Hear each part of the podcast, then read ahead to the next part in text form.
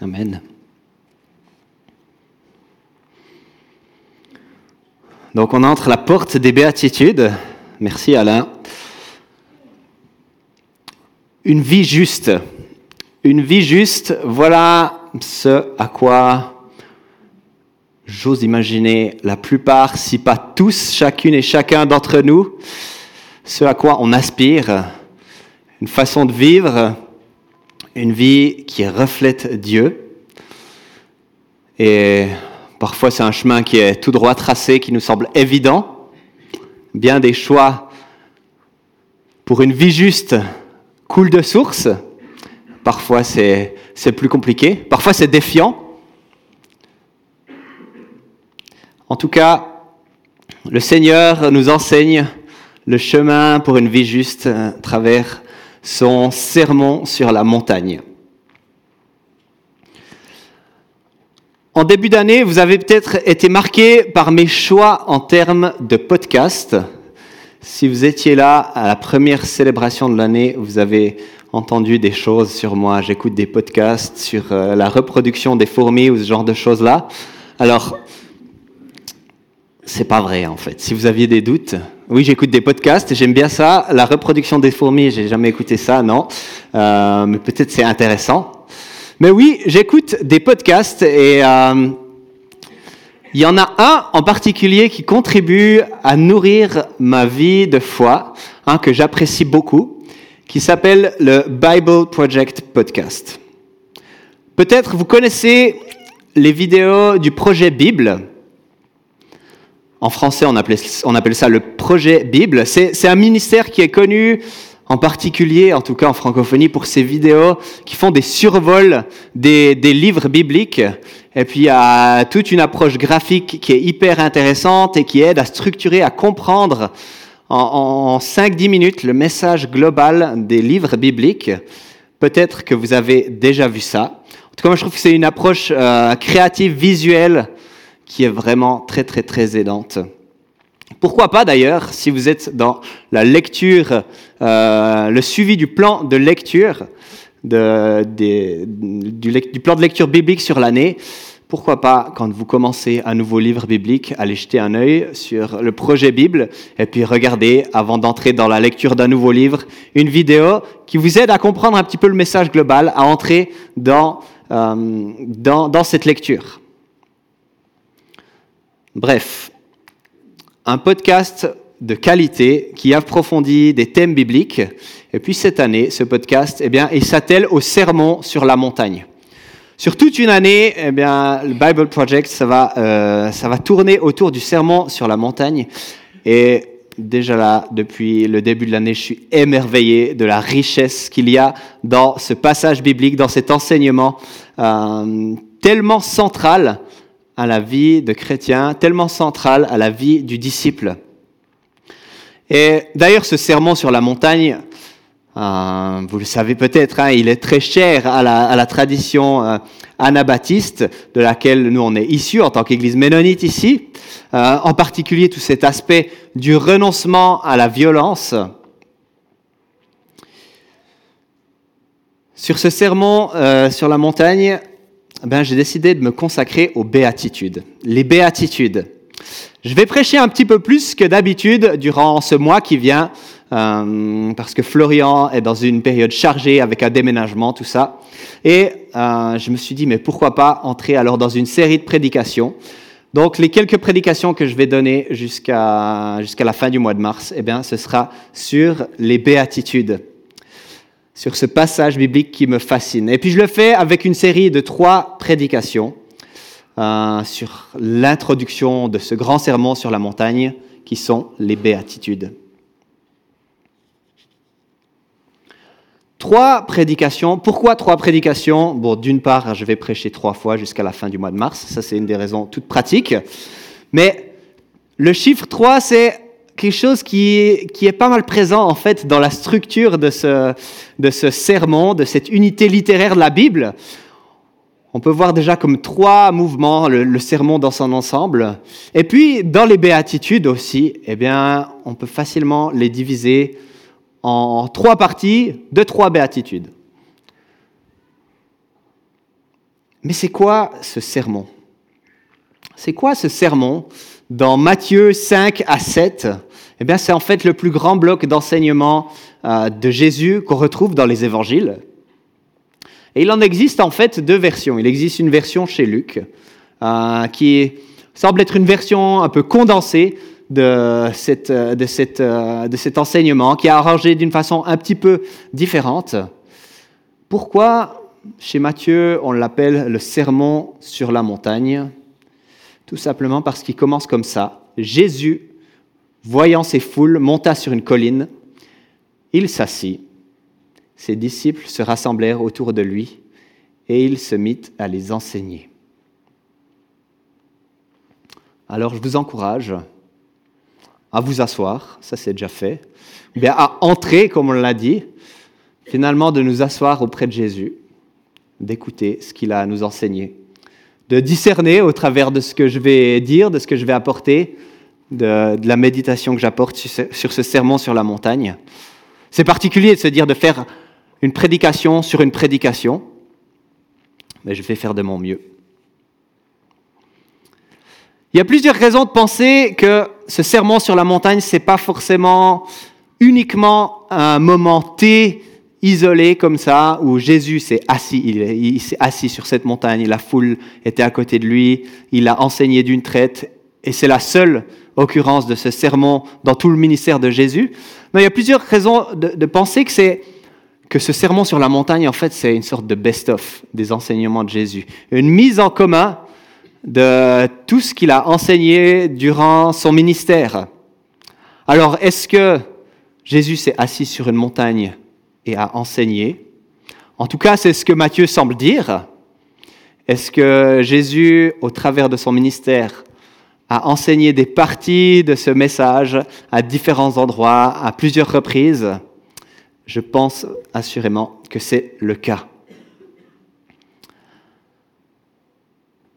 Cet enseignement de Jésus, il est aussi très très en lien avec la loi de Moïse, la Torah. Puis la Torah, c'est cette pièce euh, centrale, pièce fondatrice du, du judaïsme. Torah, c'est l'instruction, c'est l'enseignement, c'est la loi que Dieu a donnée à son peuple pour se conduire d'une façon qui reflète son cœur, pour se conduire d'une façon qui l'honore. Et Jésus fait référence à cette loi dans son sermon sur la montagne, et il se place même en position d'autorité face à cette loi. On retrouve dans ce sermon sur la montagne, vous avez entendu qu'il est dit, mais moi, je vous dis. Ou encore Jésus qui dit, vous imaginez pas que je sois venu pour abolir ce qui est écrit dans la loi ou les prophètes. Je ne suis pas venu pour abolir, je suis venu pour accomplir. Et dans son sermon, dans cette sorte de nouvelle loi, Jésus met un standard qui est euh, élevé, qui est très élevé. Il donne une nouvelle loi qui va même souvent plus loin que la loi mosaïque, la loi de Moïse dans ce sermon sur la montagne. La loi de Moïse, c'était cette loi qui concerne le peuple d'Israël, son alliance avec Dieu. Et puis, ce sermon sur la montagne, eh bien, il propose un nouveau modèle de société que les disciples de Jésus sont appelés à manifester. Ce que John Stott appelait la contre-culture chrétienne. La contre-culture chrétienne. Alors, cette loi accomplit cette instruction du Jésus comme le nouveau Moïse, eh bien, c'est une réflexion de la vie selon le royaume des cieux. Mais qu'est-ce qu'on entend par le royaume des cieux finalement? Ça, c'est une expression qui est chère à Matthieu. Dans les autres évangiles, euh, ceux qu'on appelle les synoptiques, ceux qui, se font bien référence, Matthieu, Marc et Luc, eh chez Marc et Luc, on parle souvent du royaume de Dieu. Et chez Matthieu, on parle du royaume des cieux. Le royaume des cieux, eh bien, en fait, c'est une expression juive, avec le but d'utiliser le nom de Dieu au minimum. Ça montre en fait l'accent, euh, ça montre une façon dont dans cet évangile de Matthieu, il a un accent euh, juif très très fort en fait. le royaume des cieux, le règne des cieux, c'est là où Dieu règne. Le royaume des cieux, c'est là où les relations sont justes, sont équitables, sont bonnes. Le royaume des cieux, c'est des relations où les gens se bénissent les uns les autres, où les gens ne se privent pas de bonté les uns envers les autres, se privent pas de leur richesse, etc. Donc le sermon sur la montagne, c'est l'instruction de Jésus en réponse, en lien avec la loi, les prophètes de l'Ancien Testament sur comment vivre une vie bonne, comment vivre une vie selon le cœur de Dieu, avec aussi les justes pratiques religieuses, une vie de relations justes. Alors on entre dans ces béatitudes, on ouvre cette porte des béatitudes, et puis on va lire ce passage ensemble. Matthieu 5, à partir du verset 1 jusqu'au verset 12, si vous voulez suivre dans votre propre Bible.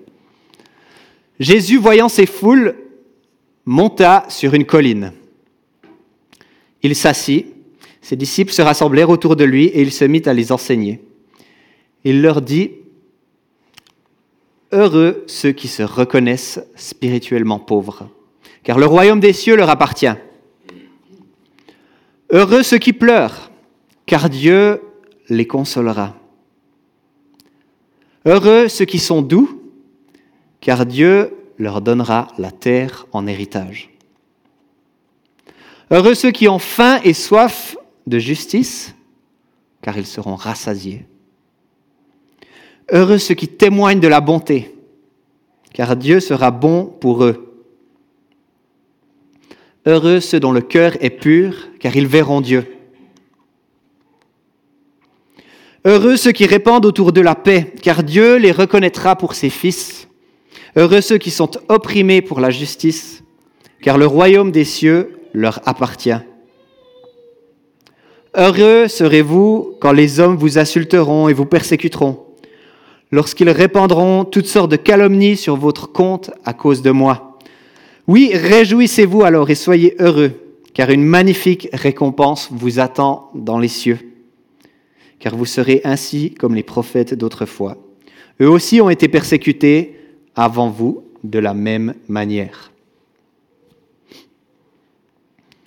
Aujourd'hui, on se focalise sur les trois premières béatitudes, c'est-à-dire les versets 3 à 5.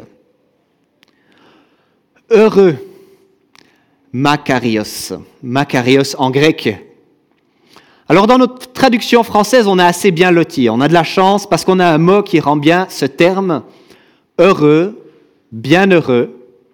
Ça, transmet bien l'idée dans ce passage. En anglais, c'est plus difficile en fait. En, anglais, souvent dans les traductions, que, si vous consultez des traductions en anglais, eh bien, ce sera le terme blessed. Et dans cette traduction-là, bah, la traduction, c'est béni. On comprend cette notion de bénédiction dans le terme. Et puis, ça c'est dans, le podcast justement que j'écoute du Bible Project. Ils essaient d'offrir une piste pour mieux retranscrire l'idée qu'il y a derrière ce terme de Makarios. Et puis ils disent How good is life for? Oh, comme la vie, elle est bonne pour ceux qui. Oui, ils sont heureux, ils ont de quoi être heureux, ceux qui. Cet usage du mot, elle souligne une reconnaissance de ceux qui ont la bonne vie, de ceux qui ont réussi. Alors aujourd'hui, on pourrait se dire, ah ouais, ils ont la belle vie, ceux qui... Et vous mettez ce que vous voulez derrière. Je sais pas, moi, ça peut être en termes de celui qui a réussi à s'offrir euh, une magnifique voiture. Ah ouais, alors lui, la vie, elle est bonne pour lui. Ou bien, euh, nous, ça nous fait toujours sourire quand au caté, on demande, c'est quoi ton rêve pour la vie? Souvent, on nous dit bah, d'avoir une maison, un chien, puis une famille.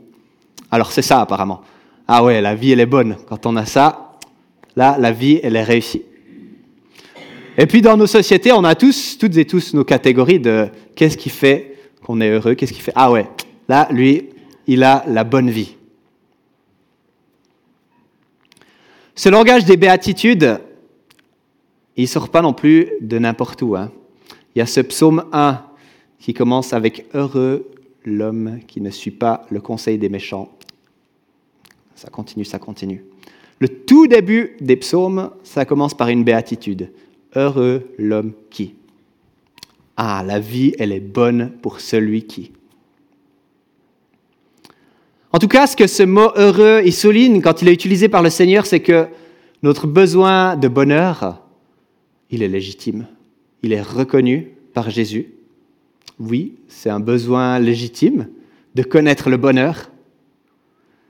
Et en même temps, il, aime bien faire des retournements. Il retourne pas mal de choses qui sont en lien avec cette notion du bonheur. Dans plusieurs de ses béatitudes, il utilise des paradoxes qui sont très très forts en fait. Il décrit finalement des gens que nous, naturellement, on qualifierait de malheureux, qui ont un profil qui est peu envieux. Et pour Jésus, c'est justement eux qui sont bénis, qui sont heureux, et pas forcément les autres. C'est eux qui met en avant, en tout cas. Chez Luc, d'ailleurs, il dit heureux, et après, il dit malheureux, ou bien malheur à ceux qui.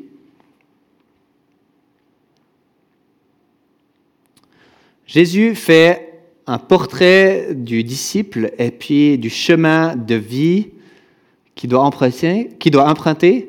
Et lui, Jésus, lui-même, il l'incarne parfaitement par sa vie.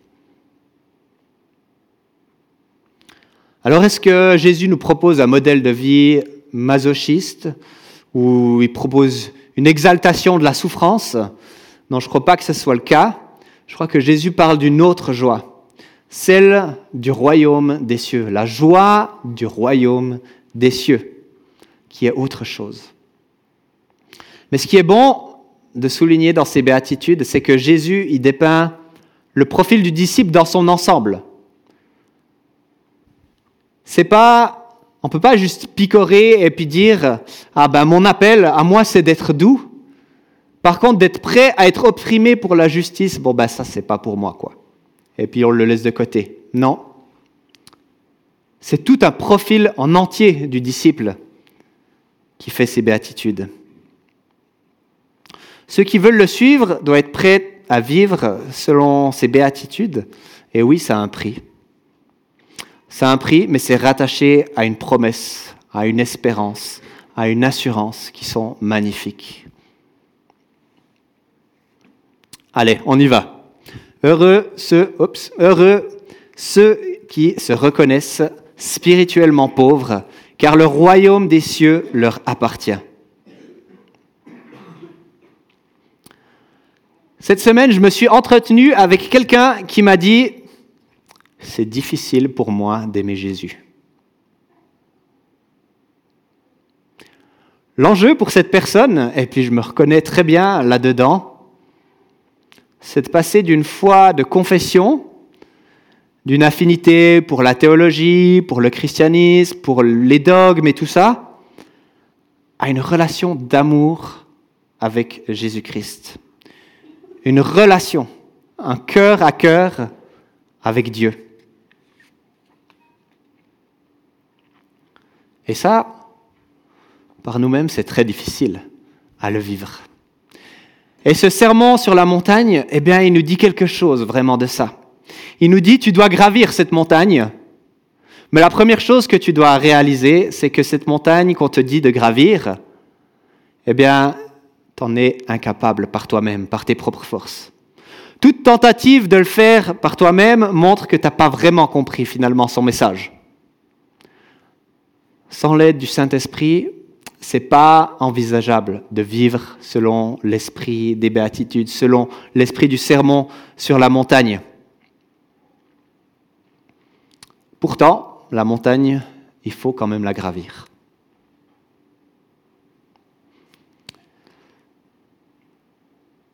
L'enseignement ici, il est engageant, il est parfois difficile à recevoir, à suivre, mais quelle promesse Le royaume des cieux leur appartient. Se reconnaître spirituellement pauvre, eh bien, c'est dire Seigneur, j'ai besoin de toi. J'ai besoin de toi.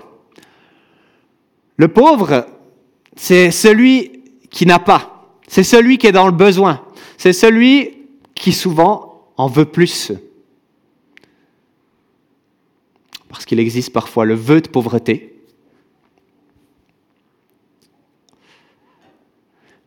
La pauvreté spirituelle, c'est prendre la posture en fait d'un petit enfant dans la famille du Père.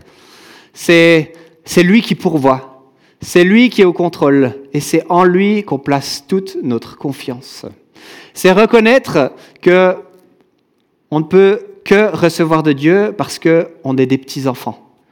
Parce qu'on est comme des mendiants qui n'avons rien à apporter au Seigneur de mieux que nous-mêmes. On ne sait pas exactement qui étaient ces disciples à qui Jésus s'adressait, mais on peut s'imaginer que Jésus est en train de dire ça à des paysans, à des esclaves, à des marchands, à des mendiants, peut-être même à des prostituées. Et voilà qu'il leur dit, c'est à vous qu'appartient le royaume des cieux. C'est pour vous que le royaume des cieux vient. Ça ne veut pas dire qu'il n'y avait pas de pharisiens ou de riches ou que ces gens n'ont aucune chance. Pensez à Nicodème, le pharisien. Il a su se reconnaître spirituellement pauvre, je crois. Zachée, qui était riche, il a reconnu sa pauvreté spirituelle. Ils ont su lâcher prise, mettre de côté leur puissance pour reconnaître leurs besoins de Dieu. Et j'aime bien la traduction de la Nouvelle Français courant de ce terme des pauvres en esprit, des spirituellement pauvres, eh bien, la Nouvelle Français courant parle de ceux qui sont humbles de cœur. De ceux qui sont humbles de cœur. Alors quand on a peu, qu'on n'a pas, puis qu'on veut plus,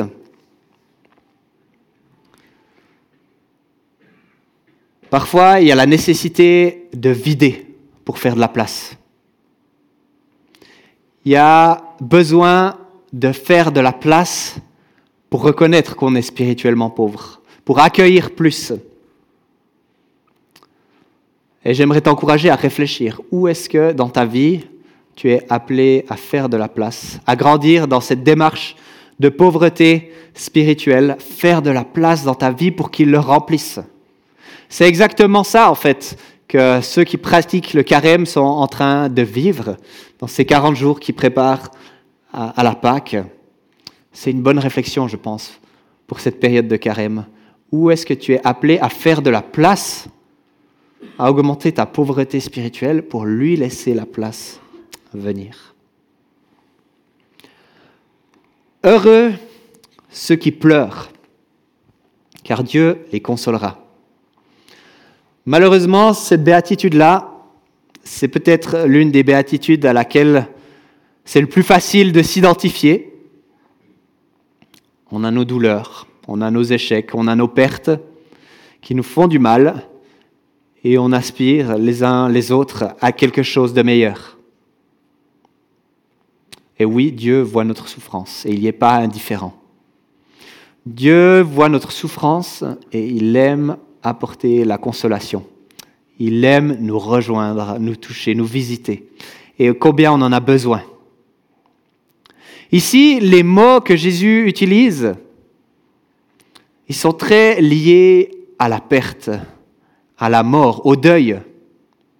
On pourrait presque le traduire en disant Heureux ceux qui sont en deuil, car Dieu leur apportera le réconfort pour la perte qu'ils ont eue. Pour eux, la vie, elle est bonne. Ils sont heureux.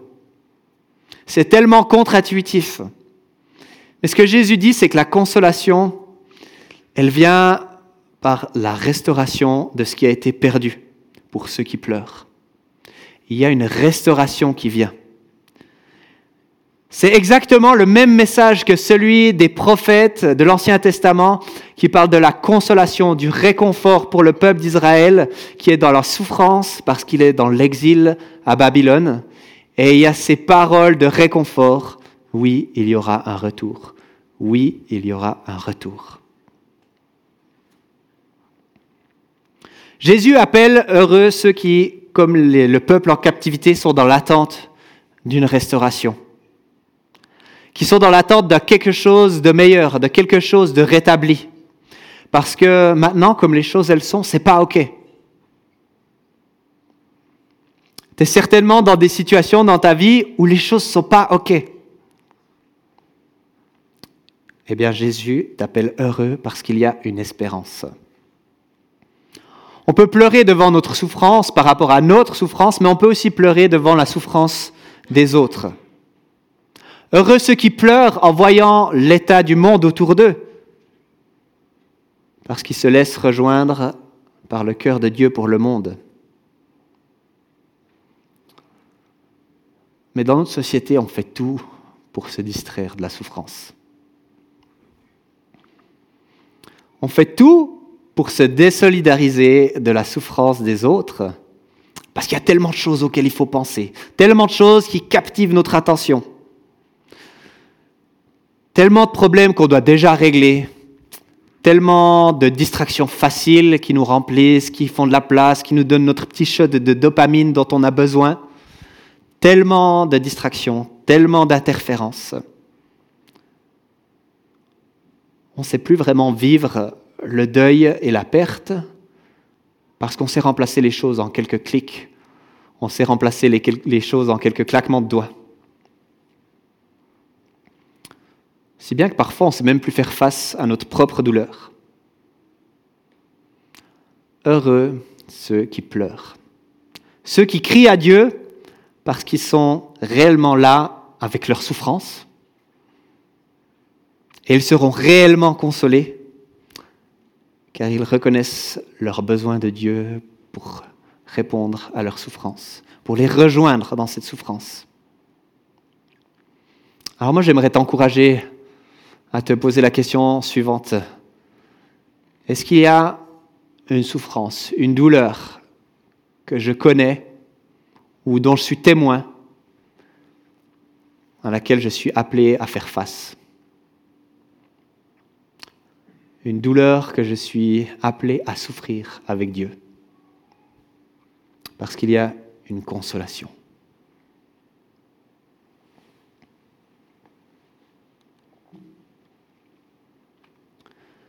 Heureux ceux qui sont doux, car Dieu leur donnera la terre en héritage.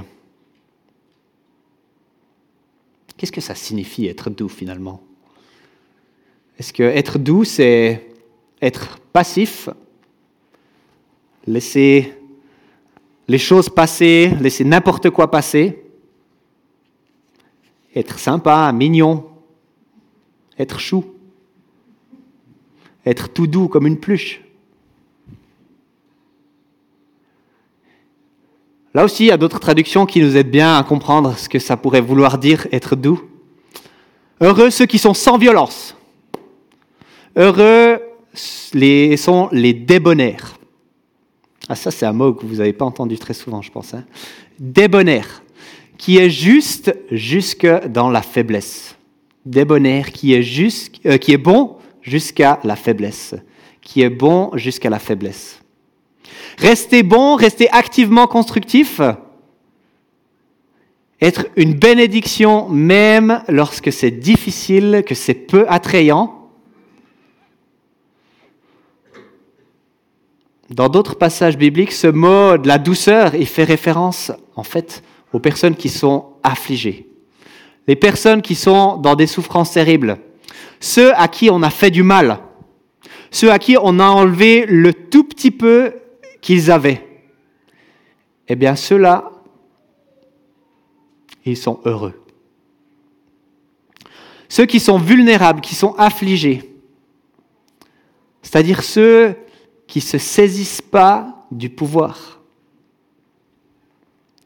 Ceux qui résistent à l'appel de la violence. Ceux-ci recevront un héritage. C'est tellement révolutionnaire comme message. C'est tellement révolutionnaire. Aujourd'hui, on veut la conquérir, la terre. On veut s'emparer des régions. Et puis ça, ça passe automatiquement par des violences par des souffrances, par de l'injustice. Eh bien, dans le royaume des cieux, la terre, elle n'est pas conquise. La terre, elle est héritée.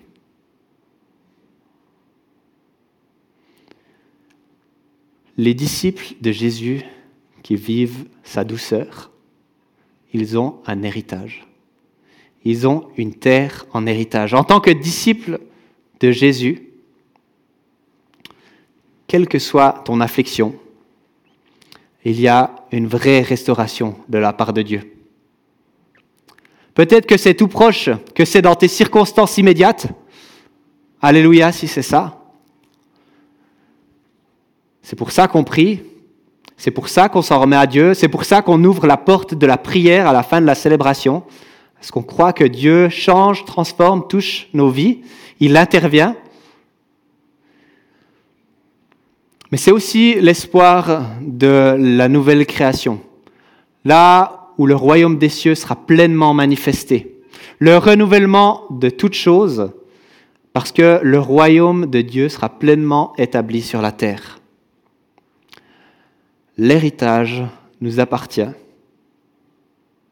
et nous savons qu'il nous reviendra pleinement en Christ. Alors c'est un encouragement à tenir ferme dans cette posture de dépendance de Dieu on se rappelle, hein, la pauvreté spirituelle, d'en se tenir dans la dépendance de Dieu.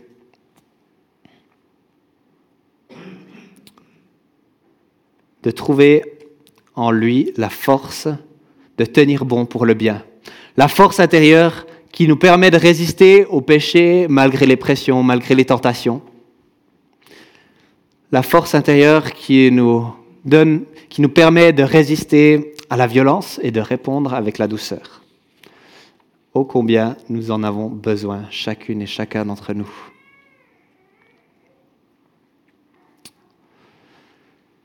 Alors on a vu dans ces trois béatitudes, dans cette nécessité de se reconnaître spirituellement pauvre, eh il y a ce besoin de vider pour faire de la place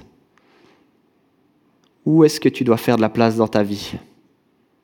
On a vu que pour ceux qui pleurent, eh bien, il y a une consolation qui vient. Mais quelle est la douleur à laquelle on est appelé à faire face, à confronter, à vivre, et pas à chasser de côté, mais à traverser avec Dieu?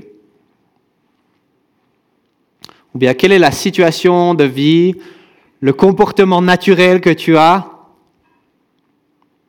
où on doit renoncer à la violence, renoncer à la dureté, renoncer à être exigeant dans l'excès, devenir doux, devenir débonnaire, bon jusque dans la faiblesse. Ce qui est certain, c'est qu'à la croix, Jésus-Christ a manifesté toutes ces choses pleinement. Pleinement. Et puis nous, nous sommes bénéficiaires de ça. Et on peut se rattacher à un Seigneur qui connaît ces choses. À un Seigneur qui a su les traverser et qui nous donne la force, le courage. Alors oui,